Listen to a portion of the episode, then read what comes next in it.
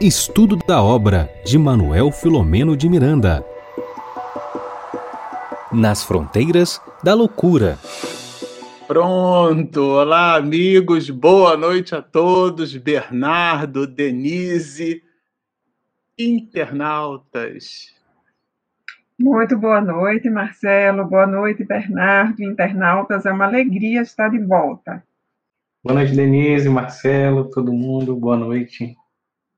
Olha, estamos aqui na noite de hoje empolgadíssimos para começar estudando aqui um capítulo cheio de considerações é, efervescentes. Sabe aquela, aquela, opa, vamos pegar aqui. Hoje eu estou com, hoje eu tô com dupla jornada, viu? Eu estou com digital e estou com o analógico, mas eu gosto do analógico. Olha isso aí, ó. Taram! Denise, como sempre, engalanando as nossas noites com a sua versão vintage, com a sua versão versão clássica da obra, essa capa maravilhosa que nos remete ali ao momento augusto em que o nosso Miranda se serve da mediunidade de Di e traz para a gente essa obra sensacional. Então, assim, é com essa alegria, com essa empolgação que nós vamos iniciar a noite de hoje, como habitual entre nós, esta aqui a nossa live de número 32. Já já, Regina, depois da prece, a gente já vai falar dos internautas. Por enquanto, eu, na verdade, vou continuar falando de livros. Agora, desse aqui, ó, desse opúsculo Vida Feliz. Olha só, esse é o livro, como vocês também já sabem, né, que nos acompanham aqui. É um livro escrito pela nossa querida Juana de Asbar, que é assim que o Bernardo gosta que eu chame Joana de Ângeles, né? Juana de la Cruz ou Joana de Ângeles, para os mais íntimos, que é o caso da Denise Lino, né? Conhece como Joana de Ângeles, pela intimidade. Então, para todos nós que estamos assim, nos sentimos agraciados por essas orientações é, muito consistentes, é, são realmente expedidas por um espírito de escola, porque com pouco dizem bastante coisa. E é com esse livro que a gente vai à guisa de introdução da nossa prece, na mensagem de número 73, que eu vou pedir ao nosso querido Bernardo para fazer a prece de início, tá bom, Bernardo? Nós vamos sintonizando com alto e com as orientações da veneranda, é, ler e refletir assim. As lições da alma são mais mortificadoras. As feridas externas são de fácil cicatrização, enquanto aquelas que pululam no íntimo tornam-se demais demorado o curso. Banha-te nas águas da confiança em Deus, da paciência, da humildade, do perdão e do amor, não permitindo que o ódio, o egoísmo, a revolta e a mágoa te macerem os tecidos da alma. Muitas enfermidades do corpo procedem do espírito danificado pelos conflitos da emoção ou pelo ácido das imperfeições morais. Cuida dos equipamentos internos, resguardando-os da agressão contumaz do vício e da irresponsabilidade. Vamos orar. Agradecendo por estarmos aqui reunidos nessa noite de segunda-feira, buscando sintonizar com nossos irmãos, amigos, benfeitores, para que possamos absorver o máximo de ensinamento para levar para nossa casa, para o nosso trabalho, para o nosso dia a dia e possamos, nesse espírito, nessa sintonia, nessa vibração que possamos levar para a nossa semana. Que assim seja. Graças a Deus. Bom, agora aqui você pode fazer uma alternância aqui, viu, Regina, com a Denise, que eu vou pedir a Denise, que a Denise faz isso melhor do que eu. faz isso. Peraí. Também melhor do que eu, faz isso também melhor do que eu. Vou pedir a nossa Lino para poder fazer o anúncio aqui dos nossos companheiros que estão integrados. Isso aqui, ó, ao vivo e em cores, não combinei nada com ela, mas a Denise tira isso de letra. Regina, pode soltar o letreiro aí embaixo, olha, é contigo. Isso. Antes de cumprimentar os nossos parceiros de transmissão, eu quero cumprimentar a Regina Mercadante, que está nos bastidores e está aqui nos dirigindo, ela que nos coloca na linha, nos fala do horário e não deixa que a gente passe do momento do que tem que fazer. Então, em primeiro lugar, nosso muito boa noite à Regina, querida, nossa companheira de estudos, que hoje está nos bastidores. E aí, os nossos parceiros de transmissão, e o nosso abraço também, Marcelo, para os internautas que nesse horário já estão conosco. Nós temos internautas de Franca, São Paulo, Recife, Pernambuco, Cordeiro, Rio de Janeiro, temos ah, o pessoal da própria capital do Rio de Janeiro e temos ainda companheiros de Salvador e de outras cidades que já estão conosco nesse horário. E aí, um grande abraço para todos, saudações fraternais aos queridos internautas. É uma maravilha, né, Denise? Quem sabe a gente nem imagina é, internautas de Marte, de Júpiter, lá de Mercúrio, né, Bernardo? Quem sabe o streaming, né, o espectro de frequência tá dessa live lá. já não esteja chegando lá esses companheiros. Então, sintam-se todos muito bem cumprimentados aqui na Terra. Olha, estamos vivendo momentos de estoicismo moral, tá certo? Então, vibrem por nós. Bom, é, Seguindo aqui da, na, na, nossa pauta, na nossa programação, Denise, a Regina já olhou para mim, porque isso daí está completamente fora do script, então já sabe como é que é. Eu vou passar a palavra para o nosso Bernardo Leitão, o nosso tenere, nosso tenor aqui, nosso radialista, amigo, querido, estudioso, e para ele já começar comentando aqui o, o início, né? Eu queria já antecipadamente, é um trabalho que a Denise sempre faz. É, nós, é, eu esqueci de comentar isso com vocês, nós dividimos o capítulo 26 nessa né, live 32. Ela é a live que vai começar o capítulo de número 26, considerações e preparativos. E quando nós nos reunimos, Regina, Denise, Bernardo e Marcelo, nós é, dividimos o estudo desse capítulo em duas lives. Então, nós fizemos uma divisão, não exatamente a metade dos parágrafos, não é isso, mas nós fizemos a divisão do conteúdo em duas lives, pelo volume, pela proposta do que o autor é, colocou no capítulo de número 26, então a gente está dividindo em duas lives. O capítulo 26, na nossa singela aqui, né, mais preocupada contagem, nós tivemos 72 parágrafos do capítulo é, de número 26. E nós nos dividimos inicialmente assim: o Bernardo vai ficar com os parágrafos de 1 a 16, depois nós aqui, o Marcelo, eu, vou, nós faremos do parágrafo 17 até o, até o 31, e, e do parágrafo 32 até o 48, a nossa Ultra Mega Power Denise fará o fechamento aqui da live da noite de hoje. E o parágrafo 48 é o parágrafo que inicia uma série de considerações para dar aquele gostinho. Então, vocês vão permanecer com a gente Claro, super recomendamos que vocês façam a leitura do livro, porque essa live onde a gente estuda juntos aqui é uma live de apoio. É muito interessante que cada um busque a obra, a gente sempre mostra a capa do livro, é, a gente incentiva bastante realmente que vocês façam o uso, abusem da literatura espírita nesse sentido, tá certo? O livro você não precisa comprar pilha, o livro é um amigo querido, se você colocar ele num canto, ele não vai reclamar. Quando você abre o livro, ele está sempre disposto, ele sempre ilumina. Então, o livro é uma maravilha. Isso daqui, quando acaba a bateria, tem que botar para carregar, é um, é um trampo. Isso aqui não, você está sempre ligado. Então, fique ligado no estudo e fique ligado no livro. Bernardo, conversa, comenta para a gente aí o que, que para a gente já ficar ligado, o que que a, o, o, nosso querido Miranda apresenta aqui nos 16 primeiros parágrafos da obra. É isso mesmo, Marcelo. Eu já vou pedir também para é, colocar, né, por favor, o, o, os parágrafos que as pessoas gostam de acompanhar para que a gente possa fazer as considerações. E falando de considerações, a gente começa com considerações e preparativos, né? É o título desse capítulo.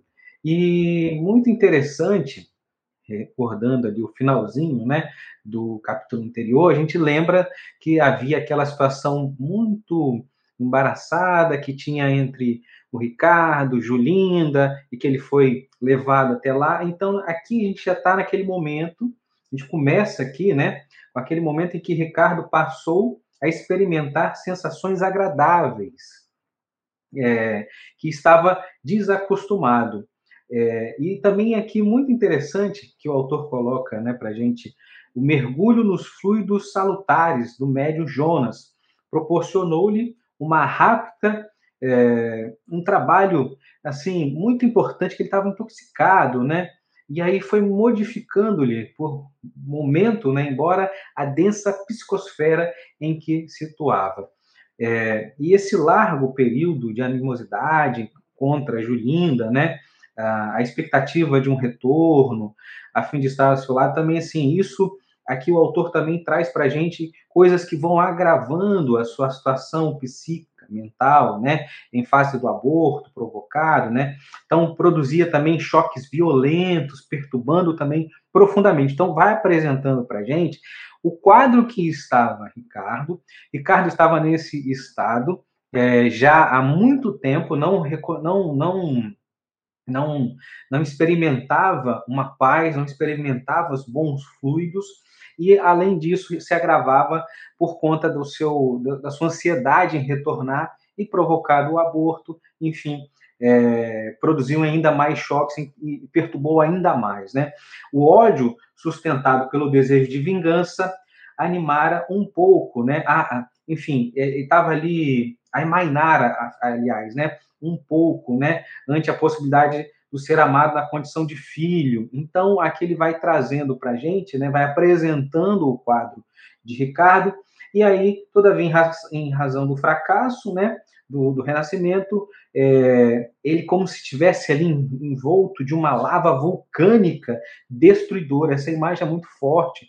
A gente, quando vê no noticiário, a gente, quando assiste nos telejornais, ou quando fica sabendo, ou quando já viu né, na história, estudando, um vulcão entrando em erupção e ele destruindo cidades, destruindo. É, não destruindo, né? É, assim, porque quando está na natureza ele vai renovando a situação também, mas é, de certa forma a gente consegue observar essa lava vulcânica destruidora nessa erupção cadente. Então, assim, estava mergulhado nessa situação complicada. Então, assim, habituava-se à alimentação igualmente venenosa, né? que a absorvia da sua hospedeira é, nessa, nesse processo de obsessão. Aqui, mais uma vez, entrando nessa questão da obsessão, que é algo que um alimentava o outro, né? Então, aqui a gente pode observar também que, desde cedo, né, ele estava ali perturbando, tra trabalhando ali para que, como se pudesse, assim, é, aquele plano que ele estava ali, né, tentando tramar, e, de, de, com a sua vingança, né? Então vai apresentando para isso, né?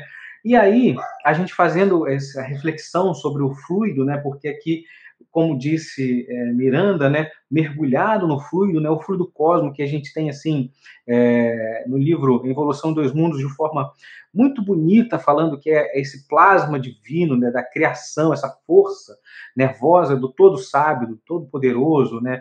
De Deus esse elemento primordial onde vibram as constelações, os sóis, os mundos, os seres. Hoje, como bem disse o Marcelo, essa live intergaláctica, interplanetária, né?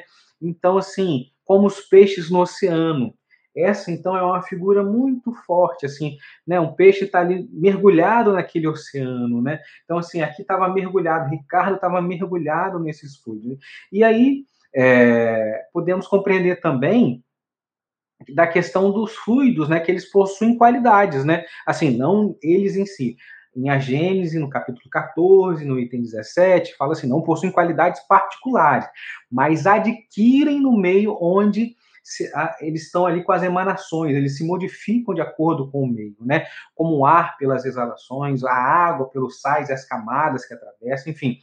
Conforme as circunstâncias, as suas qualidades também temporárias ou permanentes. Então, tem qualidades. Então, assim, aqui Ricardo mostra para a gente que Ricardo vivia naquele, naquele fluido denso, né? De fluidos de vícios, né, que envolvem os maus espíritos. Os espíritos estão nesse momento é, é, perdidos no seu caminho.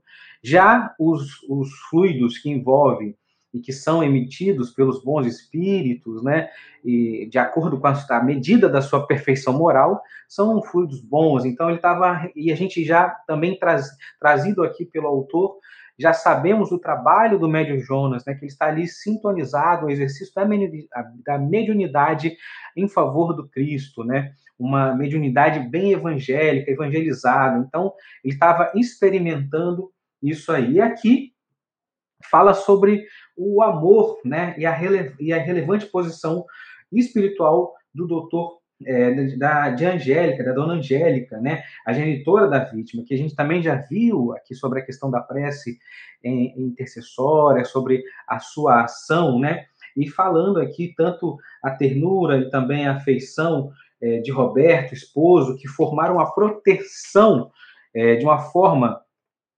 defendida de dardos mentais ao adversário invisível, né? Então, falando dessa proteção, também a gente comentando, então a gente vem trazendo aqui, né? aquela proteção que esse espírito estava recebendo, né, por conta do merecimento e do alto grau de elevação dos benfeitores que a acompanhavam, né, que estava aqui impedindo, né, por, desejo, por desejos inconfessáveis, como veremos, é, mencionava o retorno, né, que ela o negou.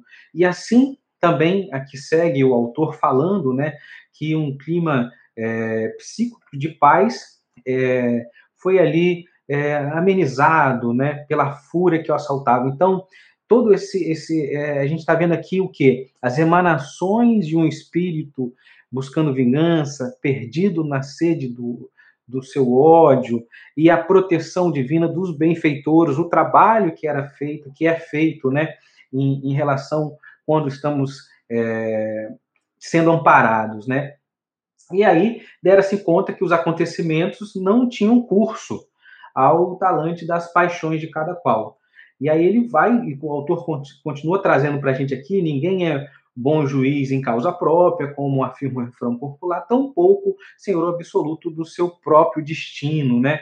E aí ele fala aqui sobre a questão, a revolta decorrida do fato, né? É, e a divina ajuda em favor de Julinda isso aqui é tão, tão bonito e tão forte, assim, é, essa coisa do, do favor em outro, que tem no livro O Pão Nosso, ali de Emmanuel, trazendo aqui como referência e também é, para que a gente possa complementar a nossa fala, é, sobre o médio do, do, do médico Chico Xavier e né, do, do, do, autor espiritual Emmanuel, essa coisa da intercessão, a súplica da intercessão, que é um dos mais belos atos de fraternidade, que constitui a emissão de forças benéficas, né, iluminativas, partindo de um espírito sincero que vão ao objetivo visando é, por abençoar a contribuição de conforto, de energia, né? E ele diz para a gente, isso o que Emmanuel traz para a gente ali, ó, isso não acontece assim de, de, um pretexto obsequio, né, por apenas por gentileza, mas por consequência das leis justas. Então, assim, na justiça divina, essa intercessão pelo outro, ela é uma das mais, um dos mais belos atos, né? O homem custa crer, e aí ele traz para a gente aqui uma reflexão também que a gente também traz para a gente aqui, né, que o homem custa crer na influência, ação das ondas invisíveis do pensamento. Contudo, o espaço que nos cerca aqui nesse momento, né, cheio de, é, cheio de sons que os ouvidos ouvem, né, é, materiais que não registram, enfim, a gente só admite às vezes o auxílio tangível. E, e, e aqui a gente está através dessa live, através das ondas é, da internet, enfim, que se propagam, enfim, tem toda uma coisa que o Marcelo entende muito mais do que eu. Mas, enfim, para que a gente possa é, entender que muita coisa que a gente não, não que está no nosso dia a dia é invisível aos nossos olhos e a gente acha comum. E aí, quando a gente vai estudar fluido, fala dessa coisa do, de estar é, imerso né, nesse fluido, nesse amor divino, a gente trata, às vezes, de uma forma mística, com nossos atavivos anteriores. Né? Enfim, e aí, aqui trazendo para a gente né, esse, esse como se estava ali, né, como estava ali o Ricardo fala também da questão de, dele com Euvídio, né? Que estavam falando ali sobre o plano, que iam ter que consertar um plano, né? Enfim, mas que ele estava ali se sentindo cansado. Falamos também na live anterior sobre o choque anímico decorrente da psicofonia controlada, né? Que fez o o espírito de Ricardo adormecer por um longo período, né? E aqui também traz para a gente o autor sobre a questão do sono, mas que não é um sono apenas repousante, né? É um, um sono é, que tem um exercício é, mediúnico, que tem uma, uma questão é, educadora aqui, né? E reparadora para esse espírito, né? já que sonhava naquele momento com os acontecimentos passados, enfim, que estava ali ressuscitando os clichês mentais arquivados. Isso também é muito interessante, né? Essa coisa de clichês mentais arquivados, né? Quantos clichês mentais arquivados nós temos, né? Trazemos também para o nosso dia a dia, né? E aqui é, para observar coisas que a gente fica enraizando na gente, né? E o ódio era ali um comportamento, né? Agora habitual sem que procurasse é, identificar as suas causas, estava ali enfurecido, a frustração tomava conta, enfim, muitas coisas no qual, no, nos quais a gente, é, no nosso dia a dia, durante a semana, a gente se, a gente está tá, é, é, sendo consumido por esses pensamentos, né, por esses nossos próprios dados mentais nos afligindo, né? E ele aqui, ó, aquele estado, no entanto, né, que aí que é muito interessante também, que aquele estado em que se encontrava ali naquele sono, aquela reparação do Ricardo, fora previsto pelo mentor, né, que for, quando foi conduzi-lo ali à psicofonia, de modo a produzir uma catarse inconsciente a, com vistas à futura liberação da psicoterapia, né?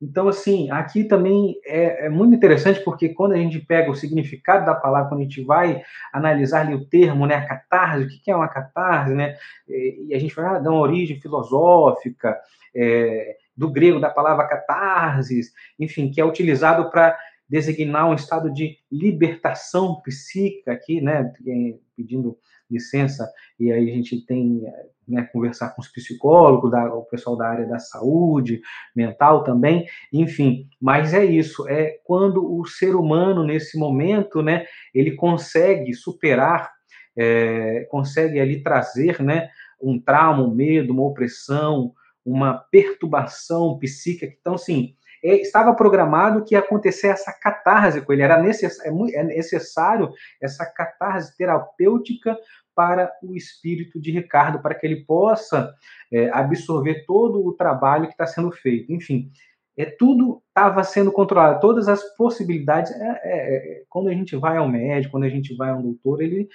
quando a gente apresenta sintomas, ele sabe os caminhos, né? E, e, o que o tratamento pode causar. Então, aqui é que se apresenta nesses primeiros capítulos esse esse esse quadro aqui, né? Dos benfeitores, de Ricardo, do trabalho. E aí prossegue, né, Marcelo? E aí que que a gente vai ter ali na casa espírita. Muito bom, Bernardo. Verdade, prossegue. Bom, vocês acompanharam com o Bernardo aqui que essa introdução colocada por Miranda traz justamente a condição do espírito Ricardo. E essa condição, ela é mostrada pelo autor espiritual a propósito de uma reunião mediúnica, que Miranda então nota e anota a conclusão dos trabalhos. O que já nos chama a atenção de cara é que os trabalhos foram concluídos na casa espírita. Então, esse foi um tipo de atendimento realizado não no plano espiritual, mas na realidade objetiva em que nós nos encontramos, no plano R3, como eu costumo chamar, tá certo? Então, foi na casa espírita, foi com médium encarnado, porque a condição desse espírito, as circunstâncias, o panorama espiritual sugeria, e aqui trata-se de nada mais, nada menos que o nosso Kitaro do mundo espiritual, o nosso Dr. Bezerra de Menezes, ele entendeu que esse espírito precisava de um mergulho na carne, precisava de uma interface com o médium, como se fosse uma esponja que absorve ali. Sabe quando a gente deixa derramar alguma coisa na pia de mármore e você pega a esponja e coloca a esponja ali e a esponja absorve o líquido?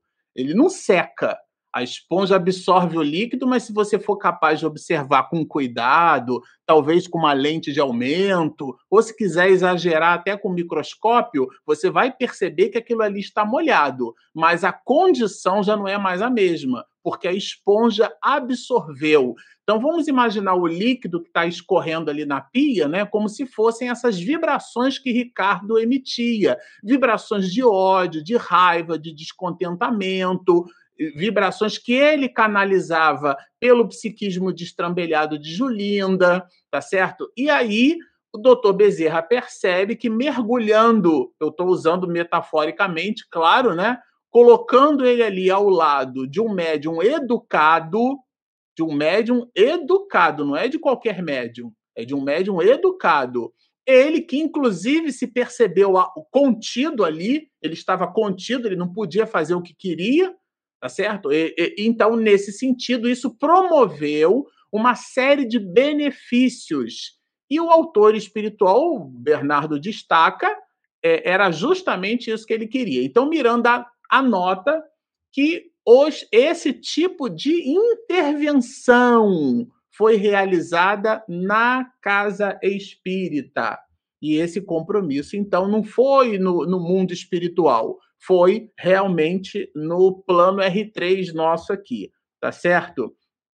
Bom, é, o que eu queria destacar para esse parágrafo aqui, quando ele coloca dessas equipes diligentes aqui, eu achei interessante, porque se a gente olhar o texto com uma certa acuidade, a gente vai perceber que esses subpostos de socorro que ele menciona aqui para que depois essas pessoas fossem para um lugar definitivo, aliás, ele chama isso mesmo, né? Lugar de assistência definitiva. Então, esse primeiro local aqui, eu achei interessante, é como se fosse uma área de stage. E claro que eu lembrei bastante do projeto da NASA, se serviu de um deus grego, agora a, NASA resolveu, é, é, caiu a ficha, resolveu homenagear uma, uma deusa grega, né?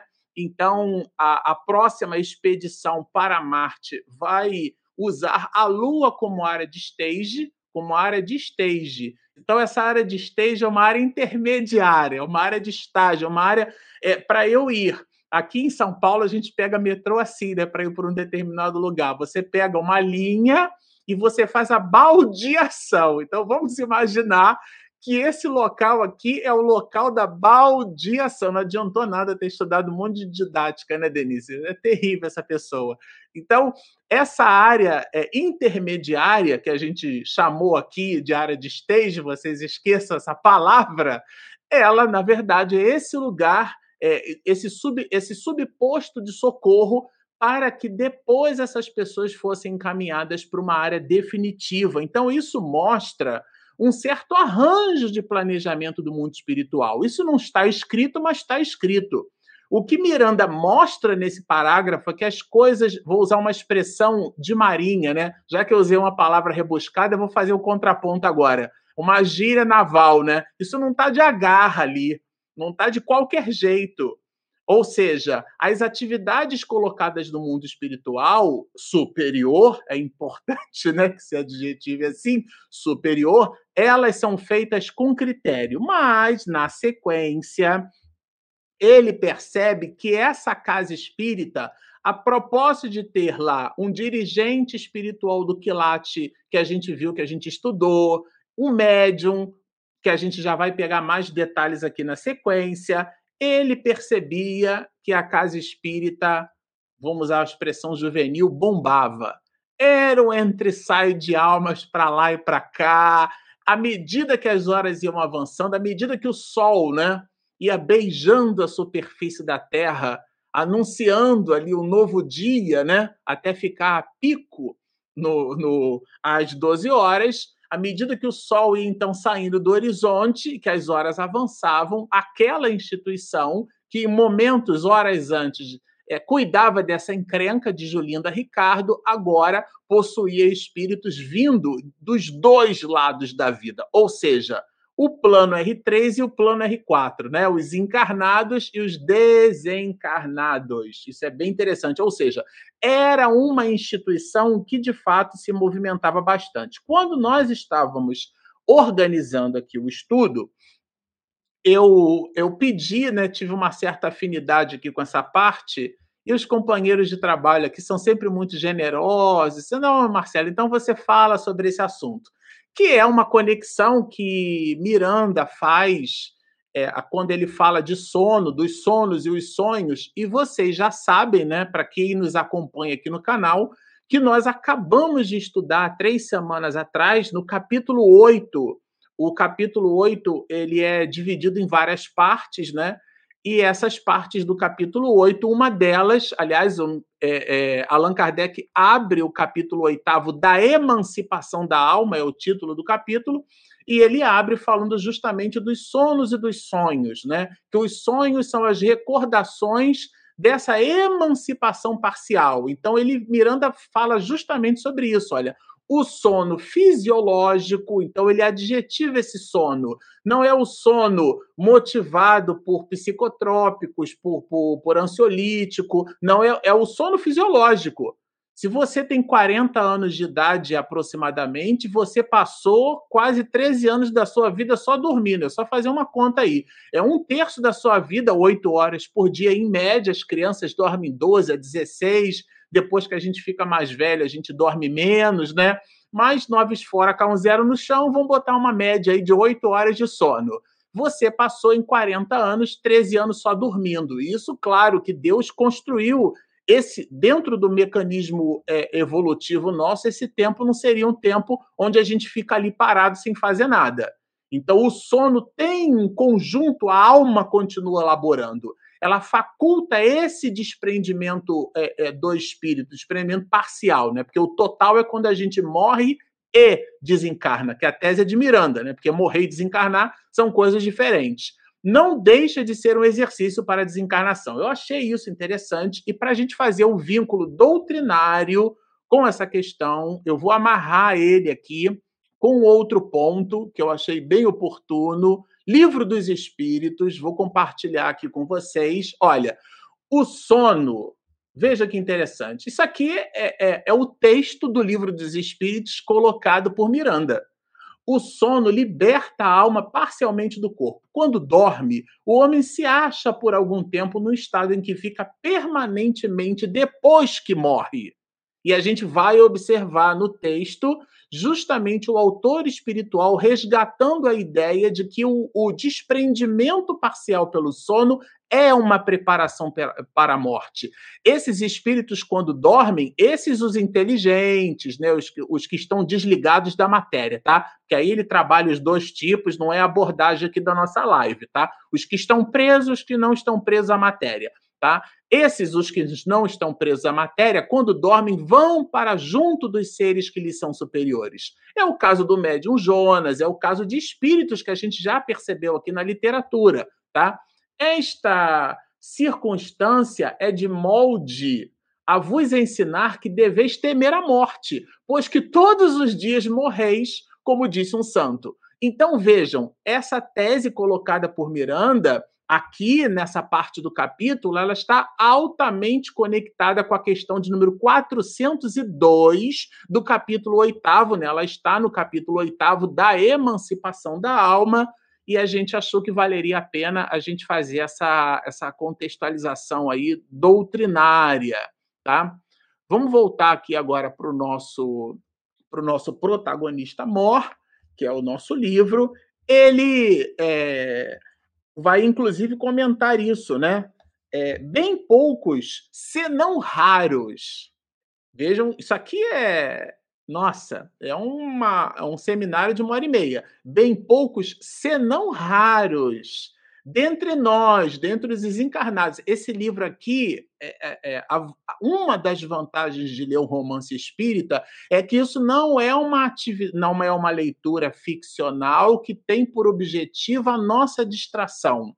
Tem por objeto a reflexão do espírito. Então, nada do que a gente está lendo aqui é com o objetivo de passar o tempo. O que o autor espiritual está nos dando são recados profundos para a nossa vida de relação, para a nossa vida espiritual. E ele vai dizer para nós, não está apontando o dedo para ninguém, mas é uma reflexão. Bem poucos, senão raros, dentre os encarnados que ali se movimentavam recordariam das atividades desenvolvidas naquele período. De quê? Vejam que interessante, de morte. Aí ele trabalha aqui esse conceito, né, de morte da consciência cerebral, porque é um instante onde a gente fica realmente ali é, parcialmente liberto do corpo, né? E isso pode parecer. Na, eu recomendo a vocês com afinco, com afinco, a questão 402, a questão, ela tem até uma resposta razoavelmente longa e depois tem um comentário de Allan Kardec, mas fica aí como, como referência, né, para o nosso estudo bibliográfica, né? Bom, avançando aqui no nosso texto, eu queria destacar essa parte aqui, quando ele vai colocar, né? Peraí, passava da meia-noite, quando via adentrar-se aí quem? O médium dedicado, Jonas, tá? Ele estava ali assistido por Genésio e tem uma coisa que nos chamou muito a atenção, porque Miranda vai nos dizer que ele percebeu, pude sentir de perto no companheiro dedicado. Peraí, que o meu texto está obsedado. Fruto da abnegação, que a fé espírita consciente lhe, lhe proporcionava. Ele percebeu tratar-se de alguém diferenciado, tá? No resumo da ópera é isso. E eu queria destacar para vocês, para não ficar muito longo, lá no livro dos médios existe um, um, item, que é o item 164, depois um outro item do livro dos médios, que é o item 227. Eu vou colocar esses itens aqui. Livro dos médios. Vou compartilhar o primeiro esse primeiro do livro dos médios aqui, um espírito bom produz sempre, sempre, não é às vezes, não é de vez em quando. Se o espírito é bom, ele produz sempre uma impressão suave e agradável. E aqui não faz-se distinção se é um espírito encarnado ou se é um espírito desencarnado. É um espírito. Se o espírito é a condição do espírito, espírito bom, se ele for mal, pelo contrário, essa impressão vai ser penosa, vai ser angustiante, vai ser desagradável, né? Há como que um cheiro de impureza. Então vejam que quando Miranda nota e anota as impressões do, de Jonas, desse médium, nós estamos diante de um companheiro realmente com um perfil diferenciado. Eu queria agora destacar para não ficar muito longo, mas eu preciso mostrar isso para vocês, que é o item 227, tá? aonde é, os espíritos no livro dos médios vão nos dizer assim: se o médium, do ponto de vista da execução, porque a palavra médium é intermediário, estamos falando de Jonas. Estamos pegando o texto de Miranda e fazendo, fazendo uma conexão direta, não é nem indireta, é direta com o livro dos médios. Se o médium Jonas, do ponto de vista da execução, quer dizer, a gente viu ali todo o adestramento, toda a condição é, desse médium, do ponto de vista da execução. Não passa de um instrumento, porque ele é um intermediário, exerce, todavia, influência muito grande quanto ao aspecto moral. Ou seja, o que Miranda traz no capítulo está altamente conectado, item 227 do livro dos médios. Se você quiser mais uma referência, você vai encontrar o seguinte, está em rosa lá embaixo. As qualidades que de preferência atraem os espíritos bons não é a inteligência, não é a memória, não é a cuidade intelectual, não é a condição cognitiva ampliada, nada disso. O que, que atrai os bons espíritos? A bondade, a benevolência, a simplicidade do coração, o amor ao próximo, o desprendimento das coisas materiais, a devoção ao outro, aquilo que na literatura de André Luiz a gente vai chamar de medionato. Agora, em contrapartida, a moeda tem dois lados, os defeitos que os afastam são. Então, se você quiser ter um, não ter espírito bom do teu lado, olha que a receita antagônica, né? O orgulho, o egoísmo, a inveja, o ciúme, o ódio, a cupidez, a sensualidade e todas as paixões que escravizam o homem à matéria. Não é à toa que o que caracteriza os espíritos de terceira ordem é o vínculo do espírito com a matéria. Será que eu posso fazer uma tatuagem no pescoço? É tão legal, queria ter aqui um machado do Thor aqui tatuado no meu pescoço. Será que o médium que fuma pode dar passe? Será que eu posso beber uma, um cálice de vinho? Todas as reflexões nossas que são materializáveis, todas as vezes que nós materializamos a nossa espiritualidade, que nós coisificamos as nossas relações espirituais, a tese não é minha, não, tá? questões 100 e 113, depois está na 22A do Livro dos Espíritos. Está lá, só discutir com a literatura. Todas as vezes que nós coisificamos a nossa evolução, nós estamos nos comportando como espíritos de terceira ordem. Por isso que o que caracteriza os de segunda ordem é o contrário, é o predomínio das questões espirituais sobre as materiais, as escolhas, as reflexões. Então aqui tudo que nos afasta dos espíritos bons são as coisas, a, a, predileção que fazemos por coisas materiais. E está muito claro no livro que esse espírito, esse médium, Jonas, tem predileção por coisas espirituais, porque ele então atrai a companhia de espíritos nobres, como o Dr. Bezerra de Menezes e o próprio Miranda, que também é uma alma nobre, muito embora nesse, nesse livro aqui ele se coloque na condição de aluno, mas de aluno ele já não tem mais é nada. Mas vamos continuar para a gente fechar e eu entregar aqui o, o, restante do material, que a, a Denise ainda tem muito a nos dizer. Bom, avançando, eu queria destacar alguns pontos. O primeiro deles, depois que passava da meia-noite, essa, essa ideia do pleno vigor, quando eles estavam ali dialogando, né? Com, eu achei essa questão ele, eles perceberam Jonas né, ali em torno de 45 anos, era um homem em pleno vigor, não, não, não, não era, vamos dizer assim, afeto abalada, não queimava neurônio na noite, né? No bate-estaca, né? Tum, tum, tum, era realmente alguém que é, produzia, é, é, usava o sono fisiológico, a gente acabou de falar do, de sono aqui, de sonos e sonhos, né? A maquinária fisiológica dele é, a propósito dos seus 45 anos de idade, combinava né, com os seus 45 anos. E se você tem alguma dúvida ainda, Miranda faz questão de anotar.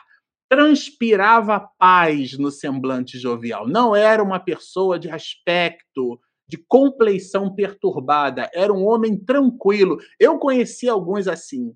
Aí quem ficava perturbado era até eu que sou agitado. Eu conheci impaciência nossa, foi o presidente de uma casa espírita, né? É, é, era realmente uma criatura é, diferenciada, né? A gente nota. E, essa, esse tipo de virtude, ela exala da pessoa sem ela fazer força, né? E aí Miranda anota aqui. Eu queria destacar a questão do livro dos médios, né? Que senão vai ficar muito longo para vocês anotarem aí, pesquisarem, que é a questão é, 197, ela está contida no capítulo 16 da parte segunda, né? Allan Kardec trabalha o conceito do quadro sinótico, e nesse quadro ele vai falar dos médios devotados, é especificamente a, a trata aqui, né? Combina com as características do nosso querido irmão. E ele, desdobrando isso, vai comentar conosco a, que, a questão do sexo, né, da, da, isso é um ponto que ele observa aqui, é, eu vou chorar só essa parte, ó, não poucas vezes derrapamos lamentavelmente no exercício das funções genésicas. É, e, e, esse é um ponto, é, aliás, esse é um lembrete de Emmanuel, né? Uma das últimas portas que se fecham na evolução do espírito são essas questões, né? Do exercício genésico que a gente faz, e ele, no 29, no item 29, eu destaquei três pontos aqui. O primeiro deles, onde ele menciona aqui, duas vezes seguidas reencarnou com o compromisso de servir para elevar-se moralmente. Eu queria que vocês anotassem a questão 167 do Livro dos Espíritos, que trabalha exatamente essa ideia do planejamento espiritual da escolha que os espíritos fazem. O que, que é mais importante para o espírito? Então, não é se ele vai ser homem, se vai ser mulher, se vai ser pobre, se vai ser rico, é se as condições sociais, ou se o mergulho na carne, o ecossistema sociocultural, aonde aquele espírito está, se dialoga com as suas necessidades espirituais. Isso você vai encontrar na questão 167. É isso que a gente encontra no planejamento colocado aqui por Miranda em relação ao médium Jonas. Veja que estamos falando de um espírito é, encarnado, de um médium que recolhe a simpatia dos espíritos nobres. E aí, numa conversa com Genésio, a gente percebe as encrencas, né? Dá até vergonha, viu, Denise? Que, que nem... dá até vergonha de mim. Eu fiquei assim, meu Deus, né? Então, Vejam, e aí fala aqui da castidade. Ele preferiu eleger o celibato religioso, disciplinando-se na castidade, tá? Então, é, continua. O dogma clerical severo, injustificável, é, impondo servir ele de cadeia. Na verdade é o seguinte: ele, ele escolheu uma encarnação onde, de verdade, a condição espiritual dele, que é o que a gente comentou do, da questão 167, aqui eu vou oferecer uma outra do livro dos Espíritos, a questão de número 202, ela está altamente conectada com esse enunciado. Depois, falando ainda de livro dos espíritos, hoje eu estou meio atacado com o livro dos espíritos, a gente vai encontrar na questão 578 é, essas reflexões aqui, ó. À medida que os anos se passavam, reencontrou afetos e compromissos que esperava superar, mas com as quais sucumbiu lamentavelmente. Então, vou destacar que nós estamos falando de um espírito encarnado que tem uma condição de atrair para perto de si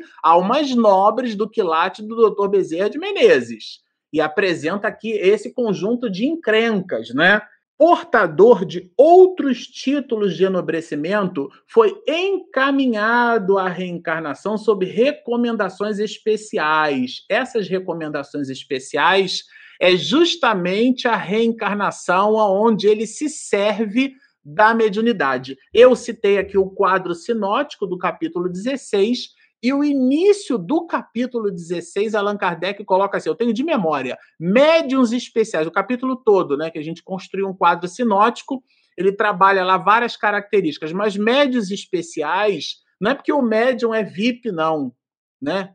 Separado ali. Não. Especiais é porque Allan Kardec trata das especialidades da mediunidade no aspecto físico, no aspecto né, do desenvolvimento da mediunidade. Tem um monte de gente que não gosta dessa palavra, mas ela está ali colocada, traduzida por Noleto Bezerra desse jeito, traduzida pelo engenheiro e poliglota Guilhom Ribeiro desse jeito, está lá na, no material que a Federação Espírita Brasileira publicou. Desenvolvimento da mediunidade é assim que Allan Kardec coloca. Não vejo nenhum crime dizer que a pessoa tem a mediunidade que está sendo desenvolvida, o que não dialoga ou pode não dialogar com seus aspectos de moralidade. E é nessa nesse conjunto de reflexões que eu devo, entrego agora, devolvo não, entrego a palavra para nossa Denise continuar o trabalho com a gente. Contigo, Denise. Ok, então vamos seguindo aí. Nós estamos acompanhando esse médium Jonas. Eu quero lembrar para quem está estudando o livro Nas Fronteiras da Loucura conosco, que em outros livros do nosso queridíssimo Filomeno de Miranda, nós vamos encontrar médiums ajustados como Jonas.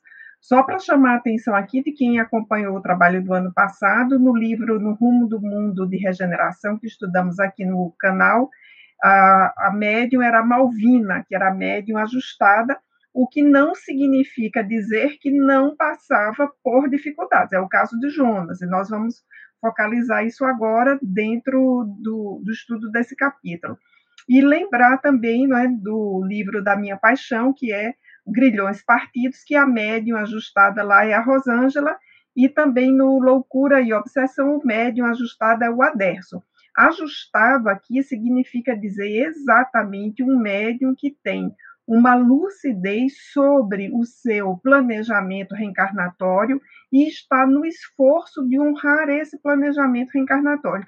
O que não significa dizer que esse médium seja um espírito superior. E é exatamente no que está projetado na tela, nós temos o tamanho da tarefa com a qual Jonas se colocou. Me faltou aqui uma palavra melhor para dizer isso, mas nós poderíamos chamar para o fato e dizer o tamanho do, da prova que Jonas se autoimpôs. E se autoimpôs aqui significa querer repetir a experiência a fim de superá-la com êxito. Então, nós estamos diante aí da informação do Jonas cidadão. Vejamos que o Filomeno de Miranda usa a expressão soledade, que é um substantivo praticamente em desuso em português e que é sinônimo de solidão. Jonas solicitou a aprovação da solidão, mas o que não significa dizer que ele seja solitário. Ele escolheu novamente a prova de não consorciar-se, de não estabelecer o matrimônio tal como nós o conhecemos, para dedicar toda a sua vida, todas as suas energias ao trabalho da mediunidade, ao trabalho da caridade, ao trabalho do bem. E aí o Filomeno faz uma citação que necessariamente nos remete ao Evangelho de Mateus, isso está no rodapé. O Jonas desejou fazer-se eunuco, conforme o conceito evangélico. E aí, quando a gente vai para o capítulo 19 de Mateus, especificamente o versículo 12, e nós identificamos essa referência que lá está, nós vamos conseguir entender que Jesus estava dando uma resposta aos fariseus sobre as relações conjugais que eles é, estabeleciam entre si, o enredo do capítulo é bem maior do que isso, a gente não vai conseguir trazer aqui nessa noite para prestigiar o texto do Filomeno, mas é uma situação em que, mais uma vez, os fariseus tentavam enredar a Jesus, e a resposta é exatamente sobre esse processo interior, né, de opção pela vida. Jesus vai falar de uma relação entre a vida interior e a vida exterior. E vai dizer que existem aqueles que estão limitados por nascimento, quer dizer, os eunucos do ventre da mãe, conforme a tradução que a gente leia, então aqueles que vêm com alguma limitação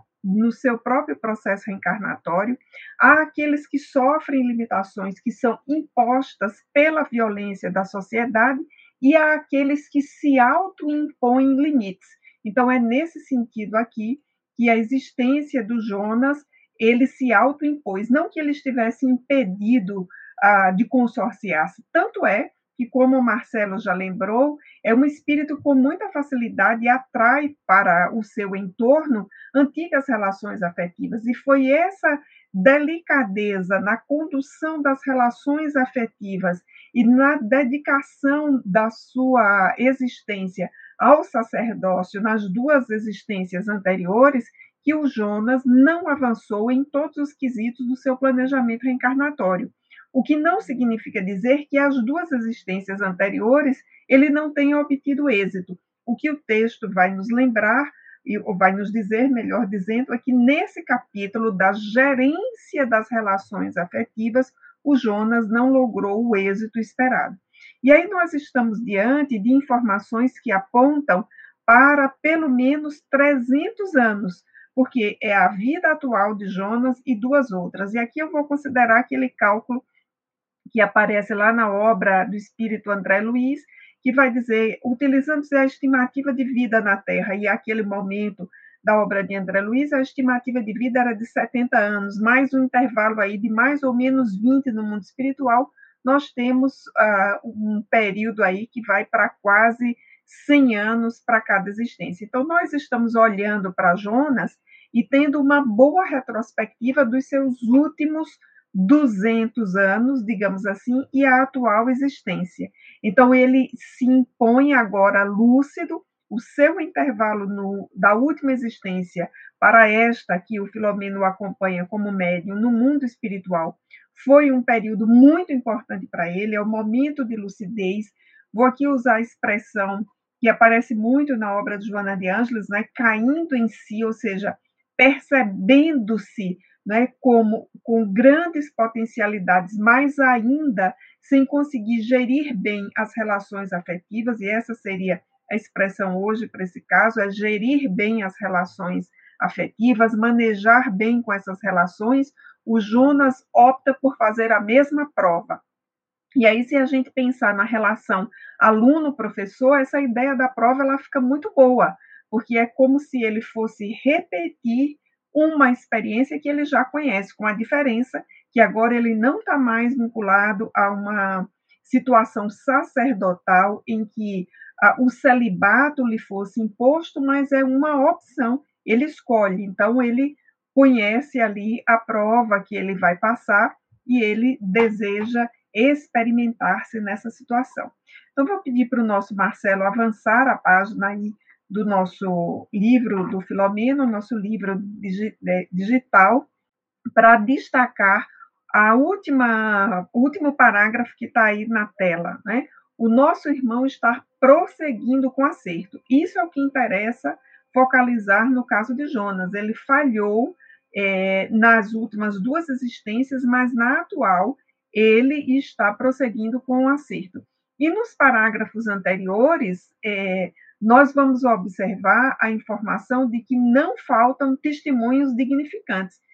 Imaginemos nesse mundo em que nós estamos, em que as relações, do ponto de vista do consórcio matrimonial, recebem as mais diversas interpretações, então, alguém que opta não consorciar-se para dedicar a sua vida ao próximo, à caridade, a um trabalho em prol da humanidade, qualquer que seja ele, é alguém que vai ser olhado assim, tanto atravessadamente pela sociedade, haverá uma desconfiança em relação a essa pessoa, e não apenas isso, mas os próprios testemunhos da vida vão lhe aparecer, e esse é o caso de Jonas. Então, seguindo aí, Marcelo, com o nosso livro, para que nós possamos avançar, nós temos essa informação que está destacada aí na tela e é importante, né? É a pergunta do nosso Filomeno. E ele tem reencontrado antigos afetos, companheiros de equívocos, tentações, e a resposta do Genésio Duarte é uma, uma resposta reflexiva. Quem está isento disso? Né? O terreno do progresso é assinalado por dificuldades e problemas que se multiplicam a cada passo. E, e aí nós precisamos lembrar que isso vale para Jonas e vale para todos nós, porque a Terra é ainda um mundo de provas e expiação.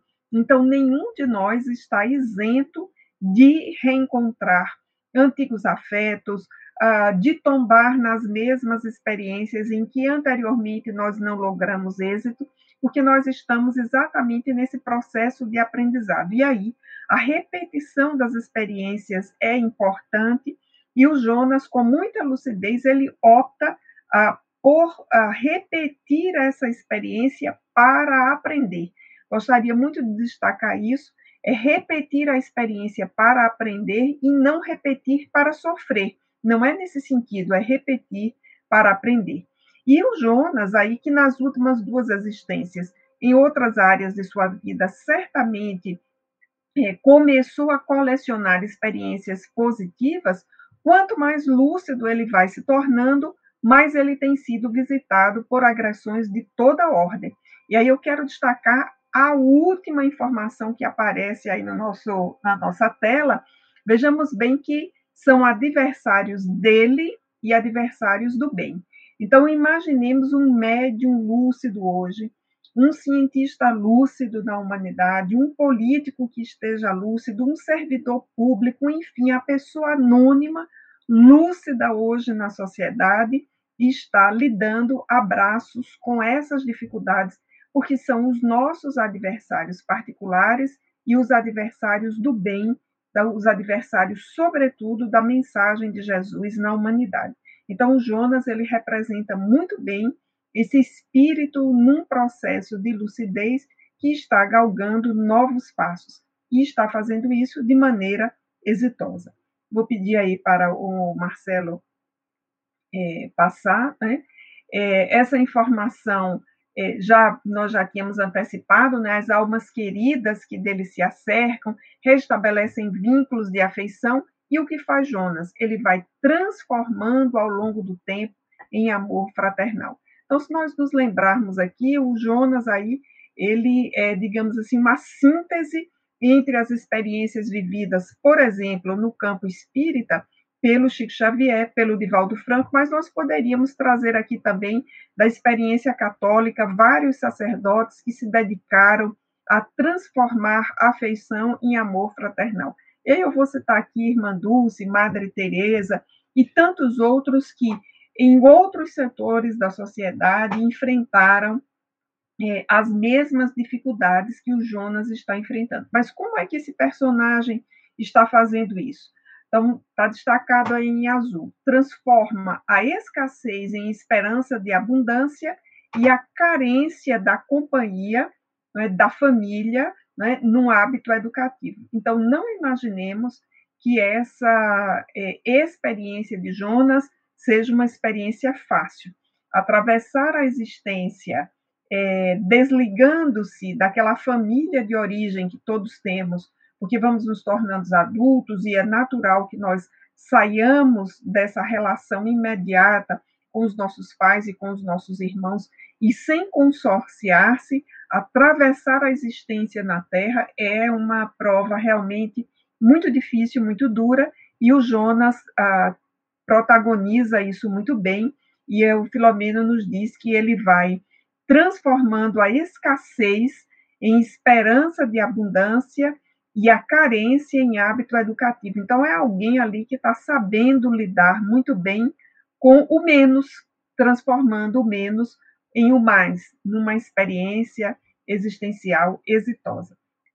Temos ainda uma outra informação sobre Jonas, uh, que vai aparecer é, aí na tela e que é muito importante, que é a parte dessa aprovação que o Jonas se autoimpõe como exercício de aprendizado diz respeito aos olhares dos outros para com eles, para com ele, aliás, perdão.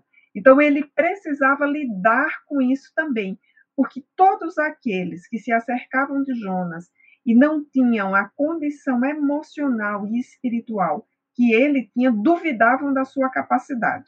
E a gente poderia aqui fazer uma pausa e dizer: alguém que está aí nos acompanhando já viveu isso? Sabe aquela hora bem básica na escola, né? Em que a gente estava lá e se esforça e tira um oito, um nove, e o colega que não estudou acha que o professor nos deu oito ou nove porque gostava mais da gente? Essa experiência a gente vive na escola, no ensino fundamental, no ensino médio. Sabe aquele momento lá no trabalho em que a gente de fato se dedica e consegue fazer a nossa atividade e o colega que não conseguiu fazer a atividade porque não se esforçou, acha que o chefe nos beneficia, é a mesma situação. Sabe aquele momento em que a gente é absolutamente honesto no que faz e o desonesto se aproximando da situação nos lê com as suas lentes? Era exatamente isso que o Jonas vivia, porque aqueles que não tinham a lucidez que ele tinha para o trabalho no campo da mediunidade, os que não tinham a lucidez para tratar as relações afetivas de forma responsável e madura, achavam que o Jonas estava trapaceando. Então, epítetos injustos, ou seja, apelidos injustos, agressivos, né? Comunicação verbal agressiva para com ele era-lhe dirigida e o Jonas precisava, além da sua própria prova na existência, lidar com as projeções, porque na verdade isso são projeções que aparecem dos outros para com ele. O nome não está aí projeção, mas é assim que isso se chama no campo da análise das relações sociais. E por fim, só para terminar isso aqui, eu vou recomendar aos amigos, né, a, a continuação da leitura dos parágrafos, esses que estão na tela, aí, que são muito importantes, porque vem uma informação aí fundamental para o Jonas ser quem ele é. Quanto mais ele enfrentava essas dificuldades com esse espírito estoico, ou seja, acolhendo as dificuldades, a escassez, a carência e transformando, metabolizando essas experiências, ressignificando, mais ele granjeava um grande número de amigos no mundo espiritual e amigos verdadeiros também no mundo físico. O Filomeno de Miranda destaca aí maior número de amigos entre nós, né? Então, os amigos espirituais, mas nós sabemos também pelo desenrolar da história, já dando um spoiler aqui dos próximos capítulos, que o Jonas também já conseguia amigos verdadeiros entre os encarnados que iam aí com ele ajudá-lo a atravessar. E ah, só para referir aqui, para a gente concluir essa etapa e passar para o nosso momento de interação com os internautas, nós temos esse destaque que está na tela, né? Quando, de forma muito bonita, o, na voz do Genésio Duarte, a afirmativa: ninguém transita numa praça de guerra em pleno combate sem sofrer ao menos a perturbação da fuzilaria alucinante. E a gente podia perguntar assim: se alguém que está aí nos acompanhando se identificou com esse momento, levanta a mão, anota aí no chat, porque todos nós passamos por isso, né? Estamos numa praça de guerra e esse mundo é de provas e expiação, né? E nós sofremos, por mais é, lúcidos que estejamos, a perturbação da fuzilaria alucinante, né? Quando muitas vezes não não tenta nos derrubar, tenta aí nos chamuscar. Então, o Jonas vive experiências semelhantes às nossas. E aí, para a gente concluir mesmo e ir para o nosso momento com os internautas, eu vou deixar aqui como referência de leitura, porque não vai dar tempo a gente colocar na tela, as questões 698 e 699 da parte terceira do Livro dos Espíritos, do capítulo 4, que trata da lei de reprodução. Nesse item, Allan Kardec está discutindo com os espíritos sobre casamento e celibato. Vejamos bem, o tema que Allan Kardec discutiu com os espíritos, casamento e celibato. E nas questões que citamos, a 698 e a 699, Allan Kardec vai discutir sobre se o celibato voluntário, que é o caso aí do Jonas, representa um estado de perfeição. E a resposta dos espíritos é que, se for por uma motivação egoística, de modo algum. Mas se isso for por devotamento à humanidade, todo sacrifício é meritório e quanto maior o sacrifício, maior o mérito. Eu sei que a nossa querida Regina já está aí nos dizendo que é a hora da interação com os internautas, e aí nós vamos deixar por aqui para que a gente possa interagir com quem está nos acompanhando, estudando conosco, Marcelo e Bernardo. Então, Regina, pode soltar aí a nossa vinheta de perguntas e respostas. Momento de interação. Perguntas e respostas. Aí, Bernardo, essa é para você. É, a pergunta da Rita da Silva Lima, né? É, no aborto, o espírito fica com o seu psiquismo prejudicado, é, já trazendo aqui a questão de Ricardo, né? Está aqui nos primeiros, foi nos primeiros parágrafos que a gente, que eu li, que a gente pôde estudar juntos, né? Quando ele estava ali já vislumbrando e na sua perspectiva de retorno, né? Ele sofre como uma de forma brutal decepção, né? Então aqui uma coisa brutal, uma decepção em face do aborto, provocando então choques violentos, perturbando profundamente, aumentando ainda mais aqui é, traz a figura aqui do autor para a gente essa lava vulcânica destruidora, né? Essa inversão nesse psiquismo de ódio, de vingança, né? Então assim, dado a evolução é, e também a percepção moral do espírito, certamente fica-se prejudicado, né? A gente estava aqui conversando e ouvimos ah, falando sobre Jonatas, né? Então, assim, cada espírito passa por situações e provações e conflitos é, de maneira diferente, mas de maneira geral, dada a nossa evolução, dada a nossa percepção, dada o estágio evolutivo que nós estamos, é, aqui a gente se identifica e, e se coloca, né, como um companheiro acolhedor de Ricardo e entende que sim, o, a nossa é, esse psiquismo, né, e, e, fica muito prejudicado é, quando tem toda ali, aqui já vai citando, né? Ansiedade, preparação, enfim. Quantos, quantos romances né, a, gente, a gente estudou e estuda, quando acontece essa situação do espírito estar tá preparado a retornar, e acontece essa situação né, do aborto, essa violência, é, como reagem os espíritos. Né? Então, assim, que a gente se mantenha vigilante às situações que nos aconteçam. A, a, Rita, acho que ela fez igual a Thaís, né? Ela fez uma pergunta ali, foi distribuindo as perguntas entre nós. Marcelo, a área intermediária é somente no mundo material? É, então, essa área de stage aí que a gente citou. Não, a gente acabou de ver que Miranda cita esses companheiros que foram socorridos no plano espiritual, foram para esse subposto de socorro para depois serem encaminhados para uma região definitiva. Esse subposto de socorro é que nós aqui, por nossa vez, estamos chamando de área intermediária, área de stage, a gente né, coloca aí um, um adorno é, muito próprio nosso, tá? Mas de verdade é esse subposto é, que é, é, essa, essa ideia né, do planejamento intermediário. Então eu faço socorro, fa levo para um subposto, faço o atendimento inicial e depois eu levo para uma região definitiva, para um hospital, alguma coisa assim. Então, nesse caso especificamente, estamos lidando com o mundo espiritual e não com o mundo material, ao contrário, tá? Ok, então estou entendendo que essa é para mim, né? Porque já foi Marcelo, Bernardo, então vamos lá.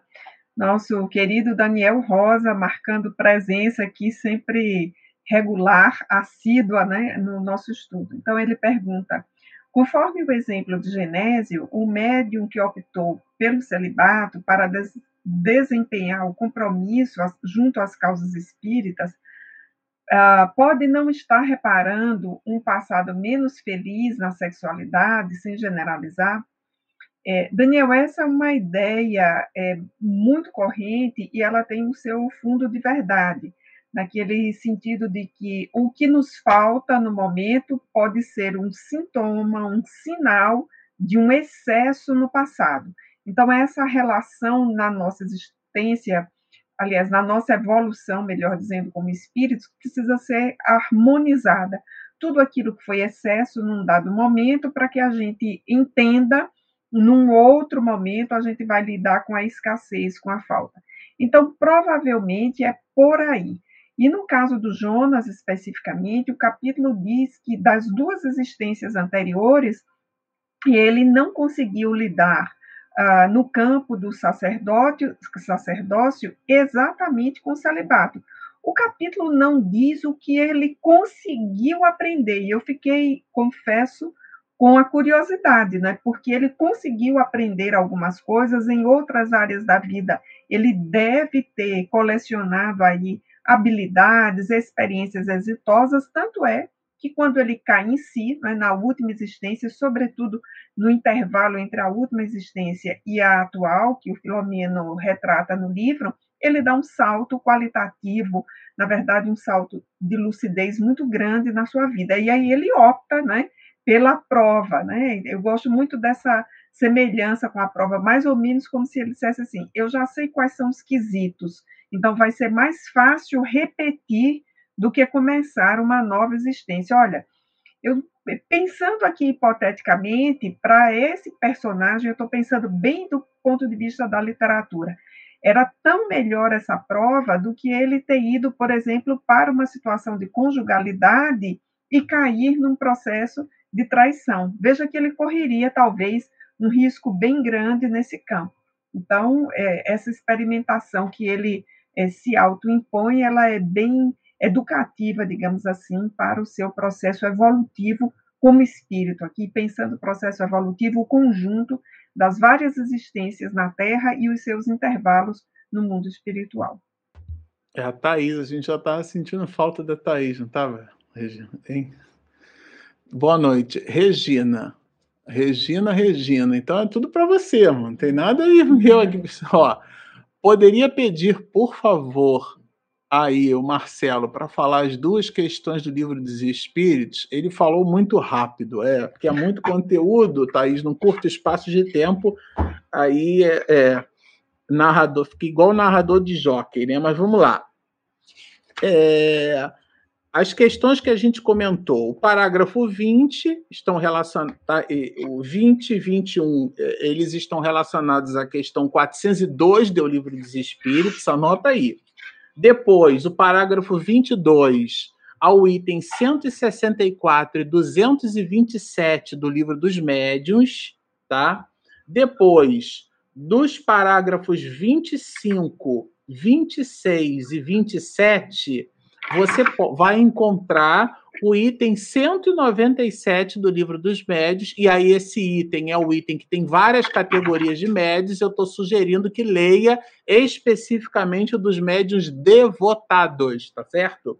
Que é o caso, e tem e você vai saber qual que é, porque tem um comentário de Erasto, tá certo? Bom, depois no parágrafo 29, o, a questão 167 do livro dos Espíritos, no mesmo parágrafo 29, que ele é um pouquinho grande, então a gente botou três citações: a questão 202 e a questão 578. Por último, e não menos importante, o livro dos Espíritos na questão 644. Você viu que não foram duas, foram várias, tá bom? É isso.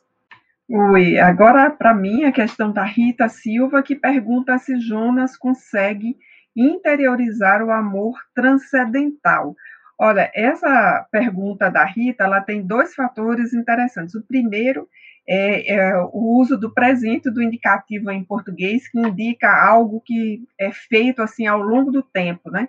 Então, o Jonas consegue interiorizar, se eu desse uma ênfase aqui, Marcelo e Bernardo, para o verbo, eu diria ele vai conseguir sim, ele está no processo, mas o texto nos fala de o um amor fraterno. O amor transcendental é uma experiência muito profunda de afeto pela humanidade.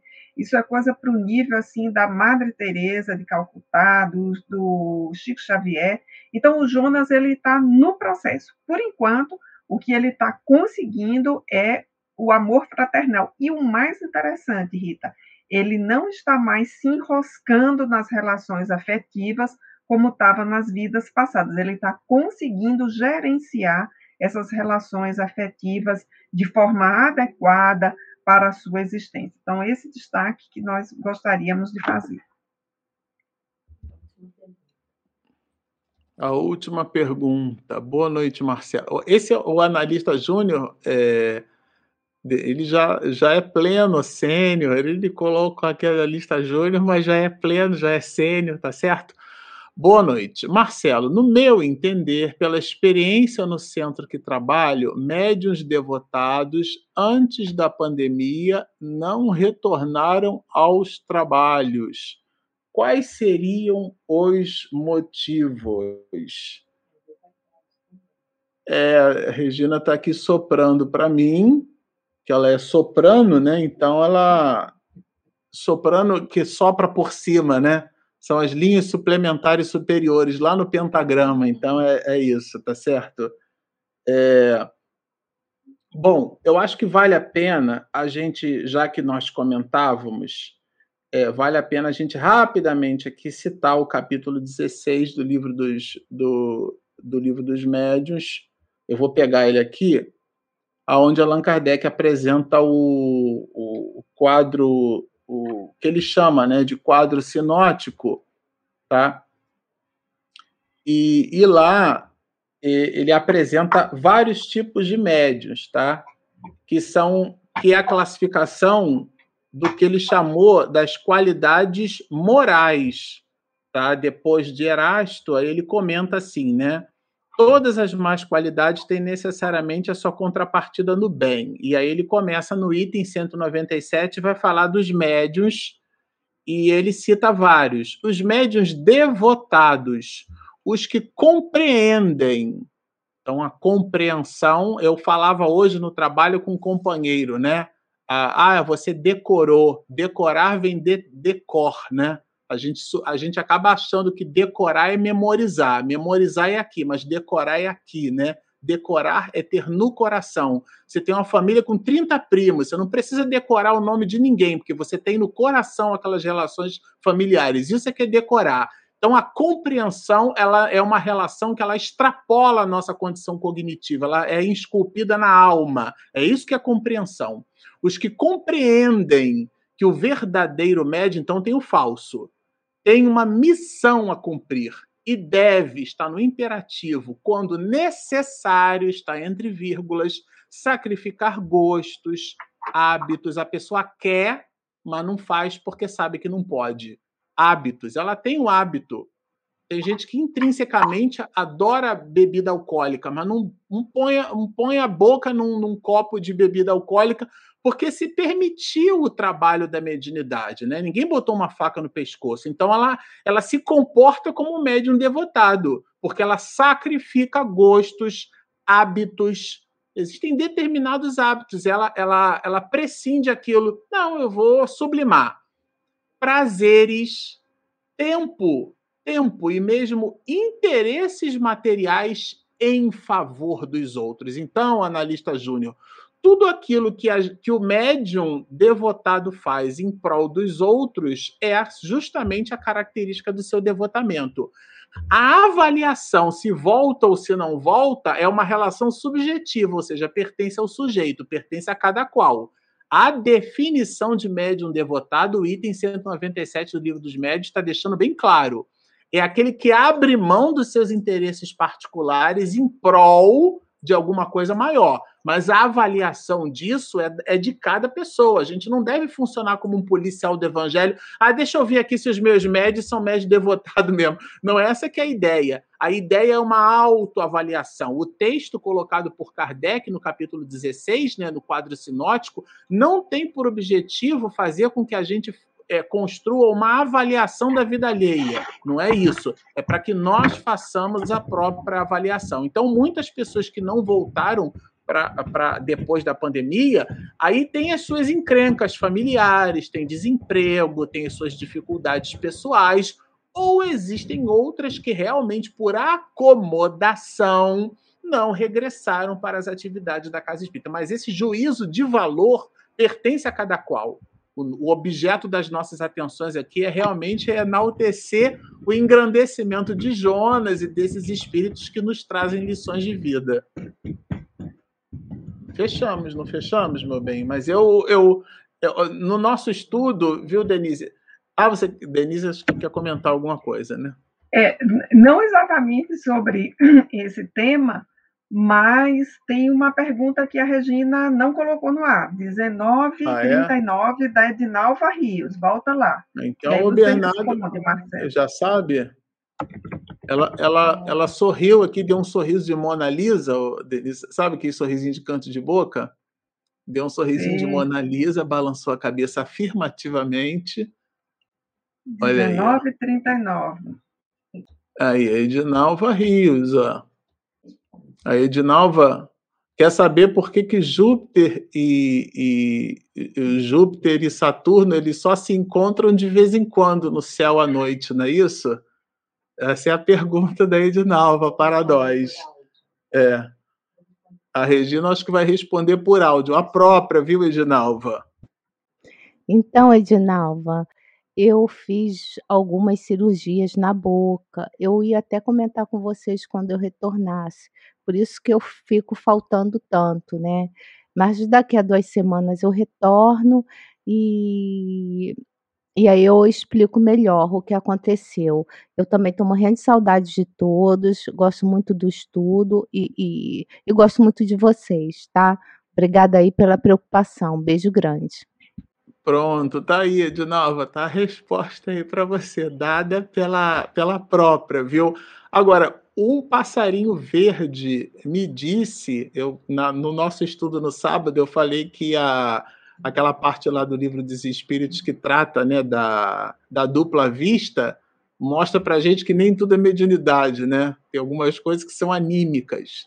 Então, aquele contexto anímico lá do livro dos médios, do livro dos Espíritos, perdão, é, me ensinou é, algumas coisas, dentre elas que o, o nosso Bernardo, viu, Denise, ele está ávido por fazer comentários. Alguma coisa me disse aqui que o Bernardo quer fazer comentários sobre essa parte da obra aí, né? É isso, Bernardo? Eu estou equivocado? Como é que é isso? É, é... Não, tá não. Mas é muito importante é, que quando a gente está aqui entra nesse momento de interação, né? Várias reflexões a gente tem e, e muitas vezes é, essa, essa última colocação, né, é, traz para a gente essa reflexão de, desses trabalhos, né, é, quantas vezes, assim, alguns trabalhadores têm se ausentado das casas espíritas, não só médios, né, mas de todos, né, desde a pessoa que, que fica ali recebendo, recepcionando trabalho, né, enfim, é, as pessoas que chegam, alguém está ali é, limpando a casa, arrumando as cadeiras, enfim, a, os trabalhadores, né? Então, assim, é, que a gente, a gente ainda está se reformulando, né? A gente ainda fala muito ainda assim, como se fosse é, uma pós-pandemia, né? Mas a gente ainda vive esse processo. A gente não, não, não é uma data assim, é igual uma primavera, né? É igual é, um, um entardecer, né? Não é exatamente naquele momento, naquela hora, vai acontecendo. Então, assim, é, a gente está passando por esse, por, esse, por esse período, igual a gente fala assim, entramos no mundo de regeneração, estamos, enfim, é uma transição planetária. Né? Então, assim, é, é, que a gente possa observar e trazer como exemplo da, da, da, das encarnações de Jonas, né? essa, essa transição, esse trabalho que é feito gradativo, né? Então, assim, é, passamos por um momento muito difícil, onde a gente foi, foi imposto para a gente, para que a gente se retornasse aos nossos lares por conta da pandemia, e aí a gente tem uma necessidade, então, de que agora acabou, vamos embora, vamos retornar como era antes, né? E fazer essa reflexão, eu acho muito importante, né? Que todos esses processos, sejam nas casas espíritas, sejam no nosso lar, seja no trabalho do dia a dia, né, com o outro, a gente possa é, pensar assim, de forma gradativa. Em trabalhos que a gente vai precisa reformular, trabalhos que antes eram feitos que agora precisam de novas adaptações. Acho que ficou essa, fiquei com essa reflexão é, quando estava falando sobre sobre pós-pandemia, né? Enfim, sobre o trabalho na casa espírita. É, tá bom. Então a gente eu vou, eu vou entregar aqui o, o as reflexões finais aqui para nossa Denise, já que o Bernardo fez o expediu aqui os comentários dele e a gente vai se despedindo da noite de hoje. Aliás, o Deus Crono já está sinalizando aqui para a gente que já tem uma hora e meia de live, né? Bom, é, é, Denise, você quer fazer alguma colocação adicional? Não, eu acho que podemos ir para a prece, né, Marcelo, para a gente manter o nosso horário. Sim, tá bom. Ótimo, meninos. Então eu vou pedir a você mesmo, eh, Denise, para fazer a nossa prece de encerramento.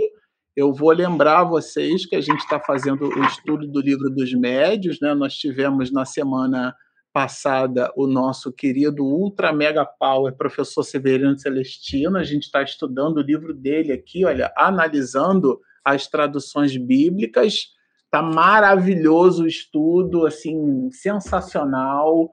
Eu é, trago para minha alma a possibilidade de poder conversar. Não vou chamar de entrevista, é um bate-papo delicioso, é uma aula.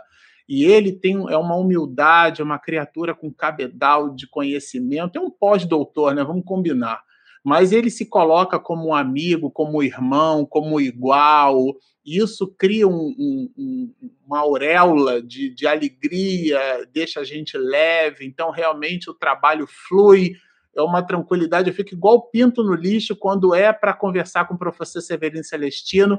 E a gente, uma vez por mês, faz esse bate-papo com ele. Agora, em setembro, é na, na última quarta-feira de setembro, mas depois de amanhã, hoje é segunda, nós teremos o nosso estudo do livro dos médiuns, que vai terminar agora no final do mês de outubro, né? Com a nossa quinta temporada, tá? Esses são os convites. Eu sempre gosto de dizer ao final para vocês o seguinte: se vocês nos assistiram até aqui, é o final. Geralmente o YouTube fala lá no início, lá, não, aqui é diferente. Se vocês nos assistiram até aqui, gostaram do que ouviram, mas ainda não se inscreveram, Então, por favor, clicam ali, inscreva-se. Tá? Do lado tem o sininho para receber todas as notificações e também tem aquele joinha que ajuda a evangelizar o motor, o algoritmo do YouTube. Aí, ó, tá do lado do Bernardo, olha que delícia, ó. Então clica em inscreva-se, clica ali em todas, né? Aquele sininho para receber todas as notificações e o joinha, porque o motor do YouTube nos indica, indica o conteúdo do livro de Miranda para as outras pessoas. Nós temos também o nosso aplicativo. Olha ele aí do lado do Bernardo, ele é gratuito, você não paga nada, o aplicativo não tem. É, é, olha, isso aí, olha, tá vendo? Você vê que esse é a hipermídia, né? A hiperinteração. Esse aplicativo você não paga nada por ele, não tem comercial lá dentro, tá tudo certo. Vocês acham a gente assim, ó, Espiritismo e Mediunidade. O nome é comprido, olha aí o Bernardo mostrando, o nome é comprido, mas você acha a gente certinho ali, o projetinho, a, o símbolo do Espiritismo e Mediunidade. Então, são esses os nossos convites, né? Baixem o nosso aplicativo, inscrevam-se no nosso canal, sigam-nos e muita paz. Vamos então, sintonizando com a nossa Denise Lino, conversar com alto. Então, amigos, é, com a alegria de ter concluído esse estudo nesta noite com os nossos amigos que nos acompanham, encarnados e desencarnados, nós elevamos as nossas preces a Jesus de gratidão por esta noite, por este texto que nos inspira, e rogamos, Senhor, que de tua misericórdia abundante derrame-se sobre todos nós e sobre toda a humanidade as tuas bênçãos de paz, hoje e sempre. Se conosco, Senhor.